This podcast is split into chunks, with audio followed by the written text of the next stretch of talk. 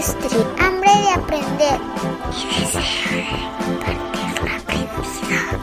¿Qué es la inteligencia emocional? Con mis propias palabras y a lo mejor sin citar a ningún autor ni nada, a mí me parece que la inteligencia emocional es esa, esa capacidad que uno tiene para entender sus propios sentimientos y poderlos transmitir a otra persona. Y evidentemente esta, esta manera o esta habilidad que tú tienes ya de un autoconocimiento te permite también compartirlo con otra persona. Entonces, eso es la inteligencia emocional, poder identificar cada una de las emociones que tienes, saberlas manejar en ese momento y poderlas también compartir con las personas. De acuerdísimo. Yo solo le agregaría que creo que también no solo los tuyos, sino también identificar los del otro. Creo que mi concepto de inteligencia emocional también debería de abarcar que, que percibas los, lo que está pasando en la cabeza del que tienes enfrente. No sé si está correcto o se sale. Fíjate que es un, es un tema complicado porque cuando tú empiezas a querer saber qué es lo, o sea, como querer identificar o ponerle nombre a los hitos de otra persona o a lo que está pasando en la otra persona, no es tan fácil porque evidentemente lo primero que tienes que hacer es identificar qué es lo que tú estás sintiendo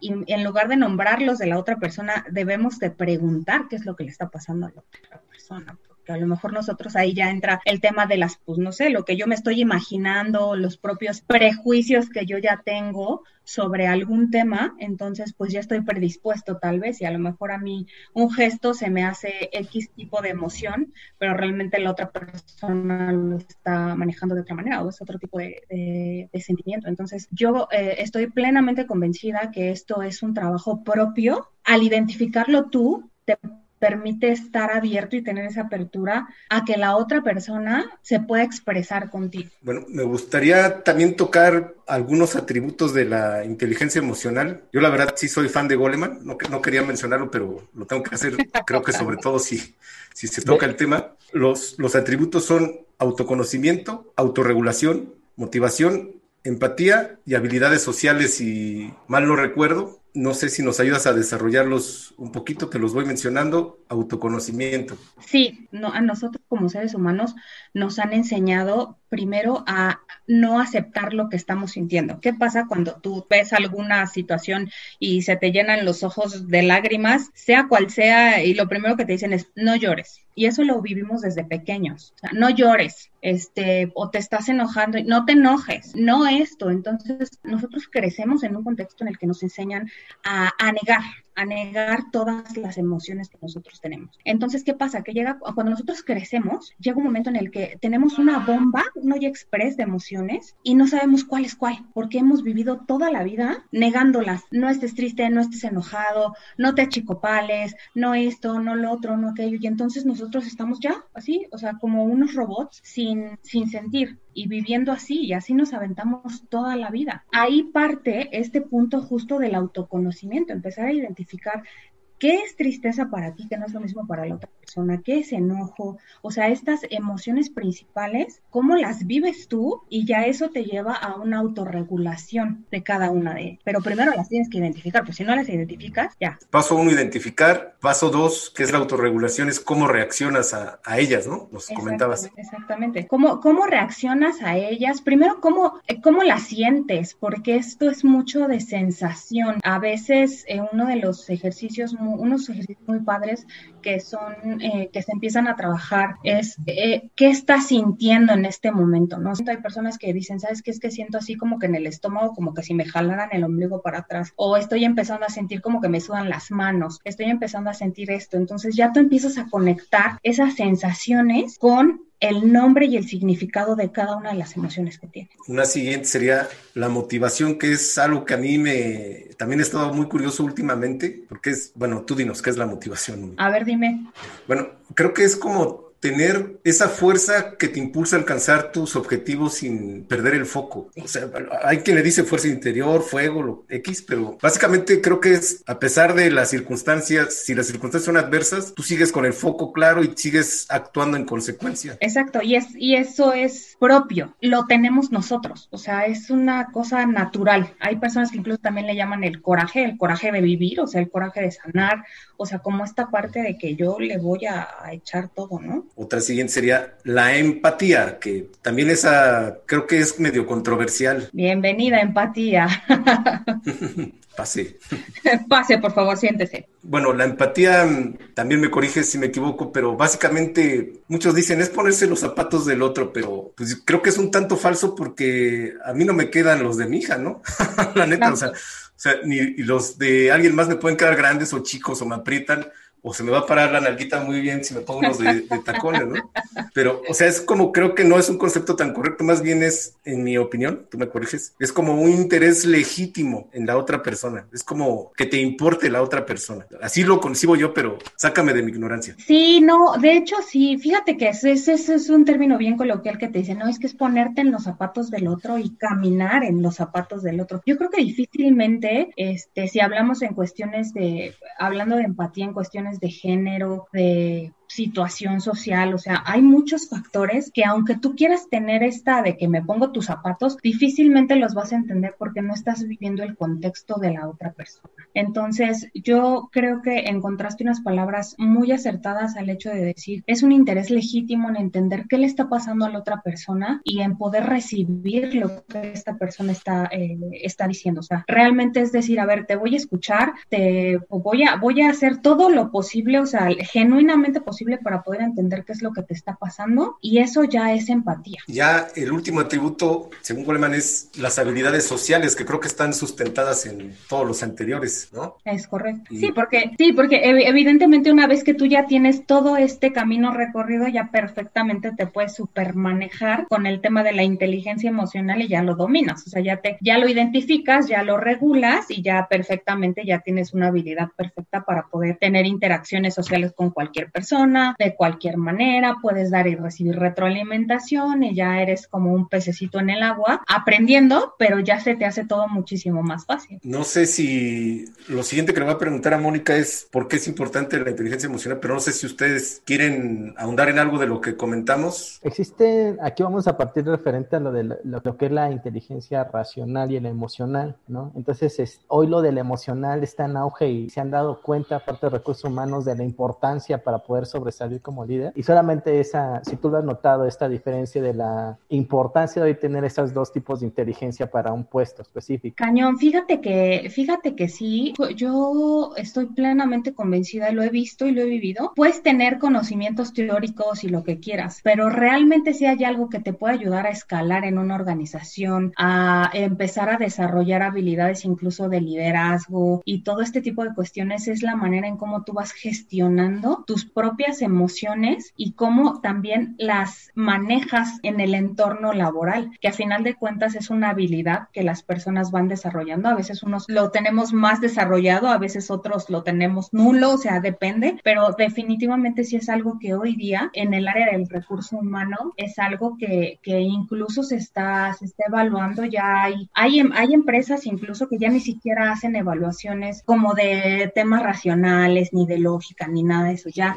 hacen pruebas y evaluaciones que tienen que ver con la inteligencia emocional para ver el tipo de liderazgo y para ver eso de profesiones efectivamente. Creo que un poco con tu pregunta contestó por qué es importante la inteligencia emocional. Me gustaría que nos enfocáramos cómo esto nos ayuda o nos afecta para dar o recibir retroalimentación, pero antes quisiera tocar un, tema de dos herramientas que creo que tú dominas bien, DISC, estoy seguro, otro es dominio sensorial primario, ¿no? Lo de visual, auditivo, kinestésico. O sea, un poco así de manera breve que nos digas eso porque creo que va a ser útil para hablar de dar y recibir retroalimentación.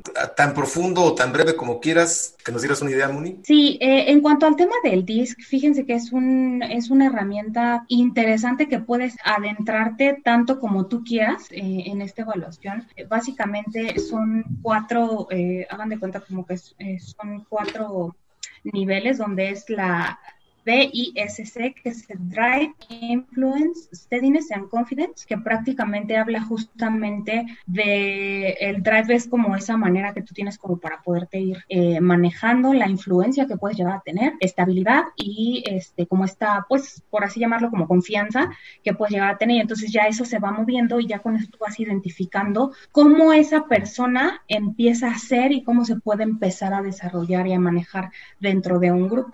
Básicamente es alguien, no sé quién haya sido, muy inteligentemente en un plano cartesiano puso los cuatro tipos de temperamentos, ¿no? Unos tienden a ser este, introvertido, extrovertido, uno cargado a las personas y otro cargado a resultados, ¿no? Depende hacia dónde lo veas. Y básicamente es una herramienta que, en teoría, si explores y conoces, te facilita la, la interacción, ¿no? Volvemos a lo mismo. Yo creo que en la mayoría, tanto en el tema también kinestésico y todo, la mayoría de estas herramientas nos van sirviendo como para empezar a segmentar y a identificar, empezar a medir, que básicamente es lo que, lo que se buscan en este, con este tipo de herramientas, empezar a, a, segmentar y, a medir para saber cómo hacia dónde, hacia dónde vas y hacia dónde, hablando en el tema de las organizaciones, como dónde pones el talento de una persona y hacia dónde lo puedes dirigir o lo puedes encaminar, qué habilidades tienes que desarrollar y qué habilidades a lo mejor como que tienes que, aprovechar de, un, de una persona, y fíjate que llevándolo a la parte de dar y recibir retroalimentación, me parece a mí que es muy útil porque si tú aprendes a observar ese tipo de temperamentos y de dominio sensorial, como que tomas la responsabilidad de cómo vas a hablarle a esa persona. Si tú lo sabes, lo identificas, tomas la responsabilidad y lo usas para dar, comunicarte correctamente con esa persona de acuerdo a lo que identificaste, ¿no? O sea,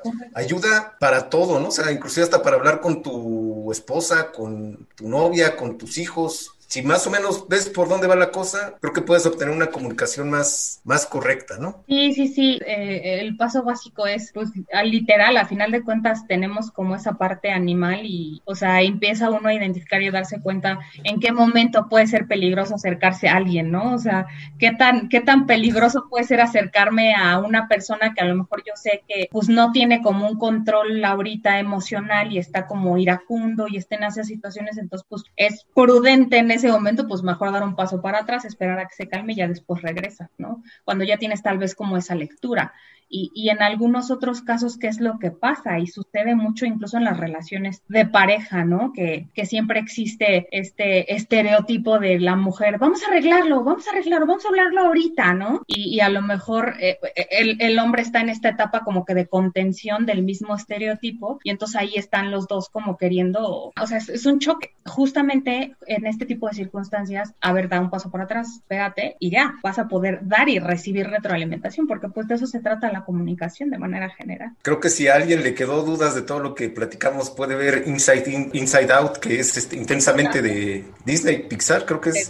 Y ahí la verdad es que lo, lo explican chulo, ¿no? Todo esto. Te voy a hablar de cómo he dado retroalimentación, pero cómo considero que la di ya efectivamente porque creo que vas madurando y vas evolucionando. Y es la última vez que tuve un equipo a mi cargo de tres personas. Identifiqué sus personalidades, eh, su carga genética que ya venía pues automática y, sus, y su evolución que tenía en el puesto. Entonces, ¿cómo le he dado con, con una chica muy emocional que escuchaba y que en el momento, como dices, tipo de, de novia celosa que quería reaccionar, utilicé una dinámica de utilizar un peluche era, eh, y en ese momento que necesitaba que escuchara y que procesara, había un feedback y había solamente cuando podía hablar. Entonces mi retroalimentación solamente era darle, en este momento tengo que una retroalimentación, escúchame, si yo tengo el peluche, yo voy a ser quien habla, te vas y mañana lo, lo, lo, lo platicamos o el viernes en la siguiente reunión. Con este tipo de personalidad, eso me funcionó bastante, tomar yo el control, saber que no iba a reaccionar en el momento eh, y tener una medición. Yo tenía, estos son tus resultados, lo vamos a checar la siguiente semana. Piensa, tú me vas a decir cuáles son las posibles alternativas que tienes, yo te voy a plantear cuáles son los objetivos y en siguiente siguiente ocasión que nos reunamos vamos a revisar tus resultados y voy a aceptar un feedback. Me voy a quedar con ese ejercicio que me fue muy funcional, que es tomar el control ante una persona emocional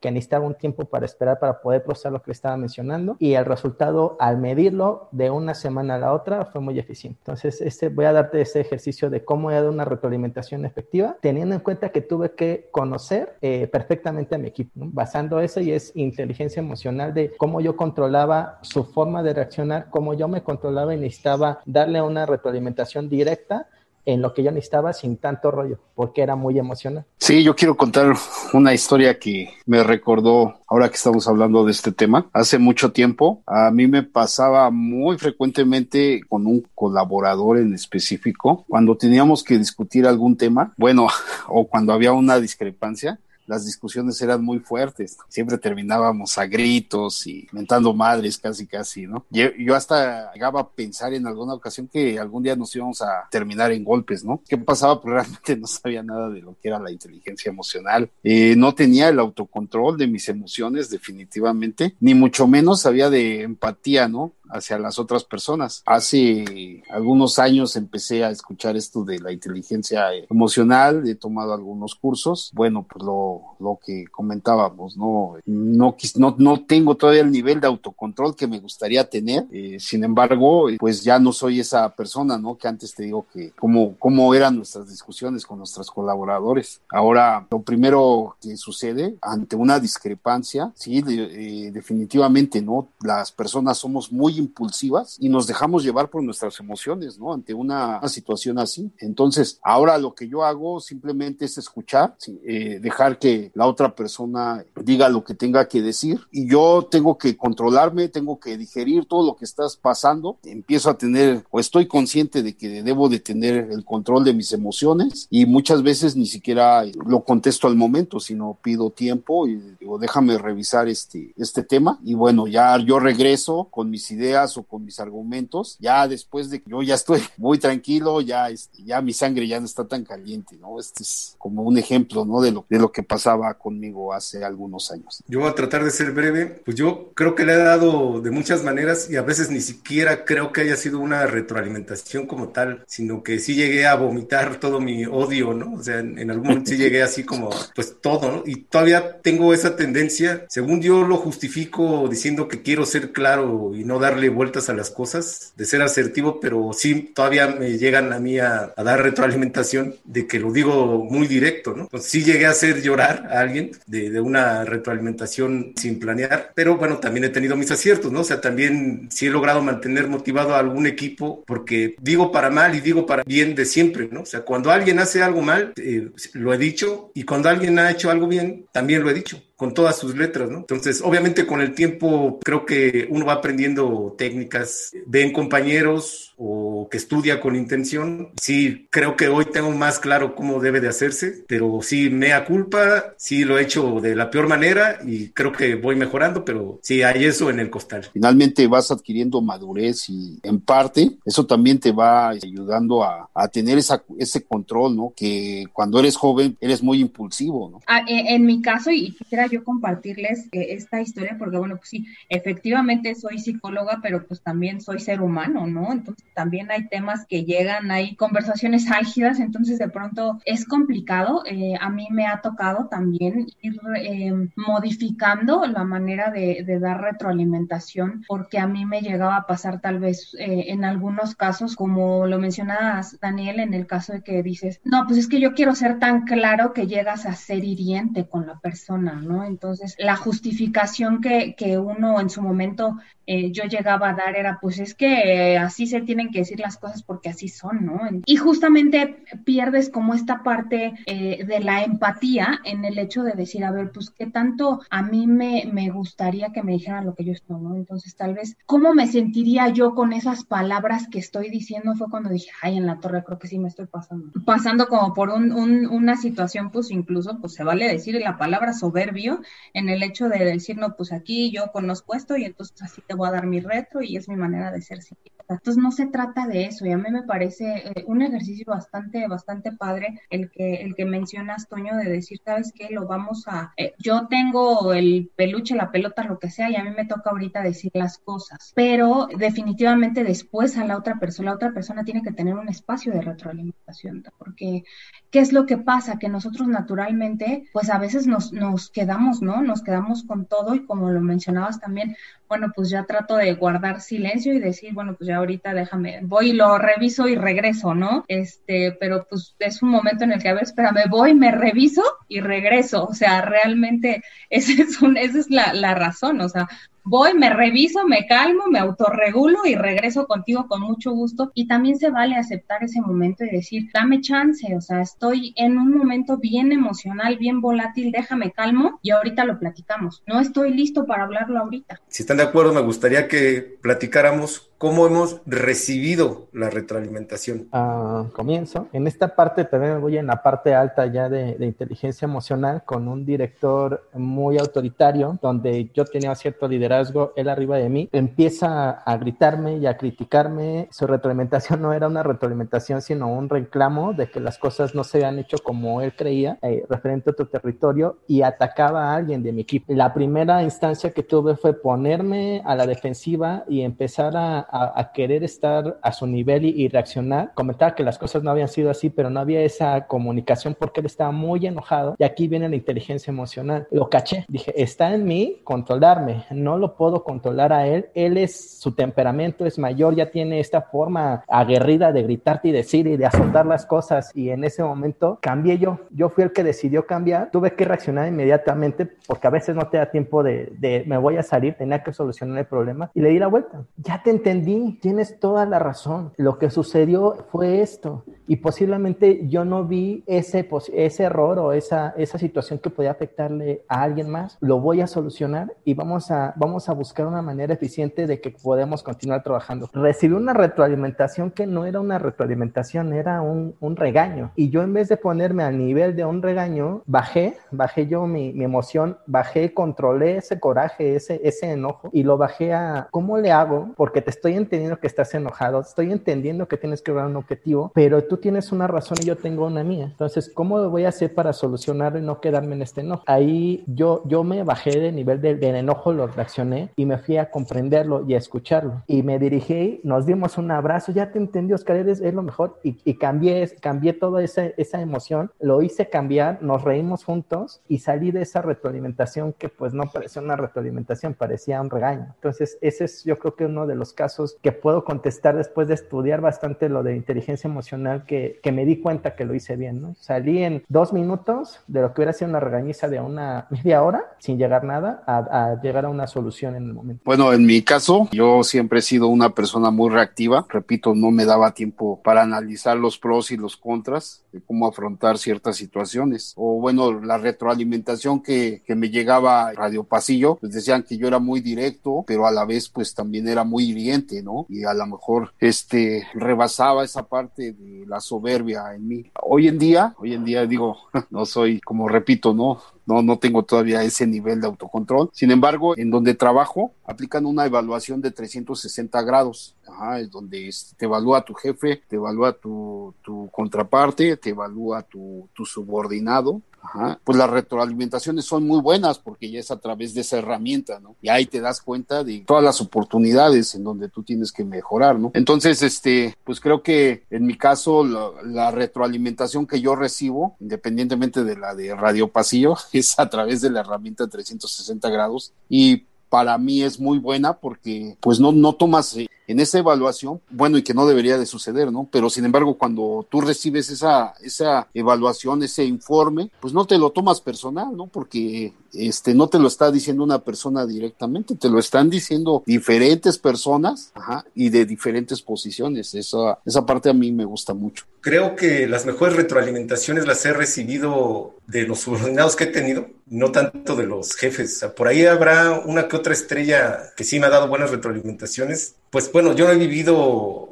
regañizas fuertes porque soy muy confrontativo, ¿no? Entonces, cuando vienen en ese tenor, pues yo regularmente tiendo a ponerme al tú por tú. Son defectos y me ha costado empleos, pero pues digo, o sea, realmente es algo con lo que tengo que seguir trabajando, pero sí me ha sido muy útil la retroalimentación de los subordinados. Pues me he hecho muy consciente que la retroalimentación es una herramienta para reducir el tiempo entre lo que soy hoy y lo que quiero llegar a ser. Una retroalimentación bien dada no es una opinión, son datos, ¿no? Que te pueden ser útiles para justo llegar a tus objetivos. Algo que me sirve a mí para dar o recibir retroalimentación es que sí se abre claro, que se evite decir área de oportunidad, eh, por favorcito, claro, ¿no? O sea, estás haciendo mal, es, no sé si esté bien o pero creo que se debe decir claro, esto está bien, esto está mal. Y quiero que esto pase así y te sugiero que sea de esta manera. Pero tú estás dispuesto a escuchar lo que viene de regreso, porque retroalimentación es como alimentación de regreso, ¿no? Feedback es viene para acá, o sea, te estoy dando algo para que crezcas tú creo que debe de partir de un interés legítimo en que las cosas cambien y en la otra persona. Si no, pues es otra cosa, es, que estás dándole la cagada de su vida a alguien o recibiendo la mierda de alguien más, pero no es una retroalimentación como tal. Entonces, eso es lo que quisiera comentar al, al respecto. Sí, fíjate que eh, ahorita que dices eso, yo creo que también es importante, y retomando lo de Radio Pasillo, y es sumamente importante y más en temas organizacionales, poderle quitar las percepciones y los eh, prejuicios a una retroalimentación en ambas, eh, de, ambas vías. O sea, definitivamente tienes que hablar de, hechos y preferentemente de cosas tangibles, ¿no? Eh, es bien importante que pueda existir esto porque si tú empiezas a meter algún prejuicio, alguna cosa si ya se, se va a percepción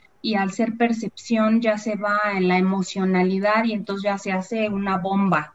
Entonces, definitivamente sí coincido en el hecho de que tienes que ser bien claro, decir, a ver, esto va por aquí, esto va por acá, y no hay, no hay mejor herramienta que poner objetivos claros en un inicio y poderlos ir midiendo también y, decir cómo se van a medir. O sea, esta herramienta que, que, mencionaban de la una evaluación 360 esta, es, es una herramienta bastante, bastante padre porque te da una, una visión general de lo que las otras personas están percibiendo y entonces no nada más es lo que escucha, lo que dicen, lo que no sé qué, o sea, ya, sé, ya es algo tangible.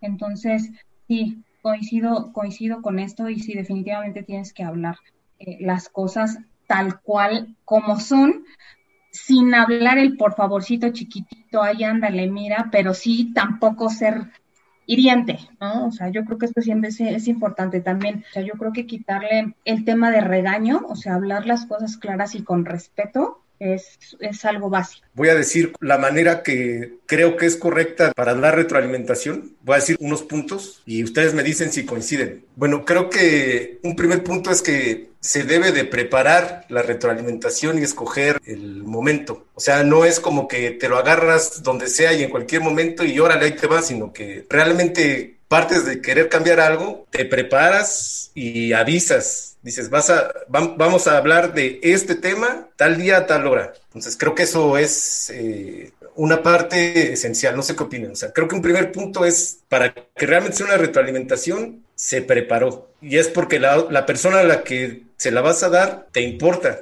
y porque quieres generar a través de esa retroalimentación un cambio que beneficie a la organización, llámese organización, empresa, familia, pareja, ¿no? O sea, partas de que hay una preparación, que avisas, que es claro que se va a hablar del tema, para que no agarres en frío, no incomodes, realmente vayas con puntos claros que se van a tratar. Creo que sería un primer punto. Un siguiente punto sería que si tengas la conciencia y las ganas de que vas a cuidar a la otra persona.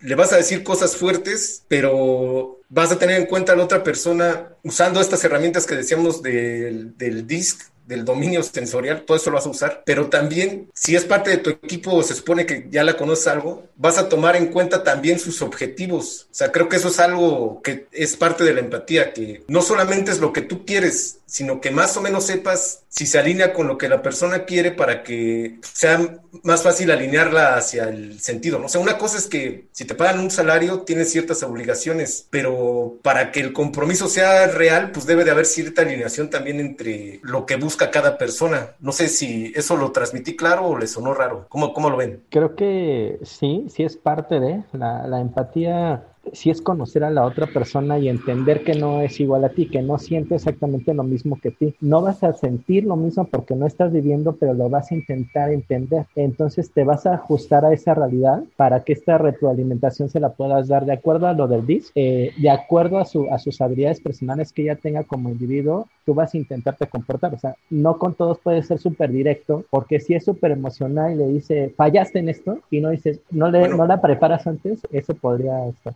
Fíjate que, que mi siguiente punto es, va a contradecir eso porque es ser directo. O sea, para dar retransmisión tienes que ser directo, pero no maleducado. Sea, tienes que cuidar las palabras, pero sí es muy importante que logres ser muy directo. O sea, creo que un punto esencial para dar una buena retroalimentación es ser, ser, tienes que ser directo, en mi opinión, la verdad es que, pero ser directo no quiere decir ser ofensivo, es tener muy claro porque ya te preparaste, ya le avisaste a la persona, vas a decir las cosas bien claras con un fin bien claro, pero sí vas a tener cuidado, vas a tomar en cuenta la personalidad de la persona, sus objetivos, vas a ser cuidadoso, educado, pero directo, o sea, tienes que ser directo, no, no puedes no ser directo, creo yo. Sí, y no, no mencioné que ser empático sea no ser directo, simplemente cuida eh, cuida la forma de acuerdo a quien se lo vas a decir. Eh, ser directo, no porque lo digas así como va, como se te sale de la boca, está siendo directo, está siendo posiblemente ofensivo para la persona. sí, claro, o sea,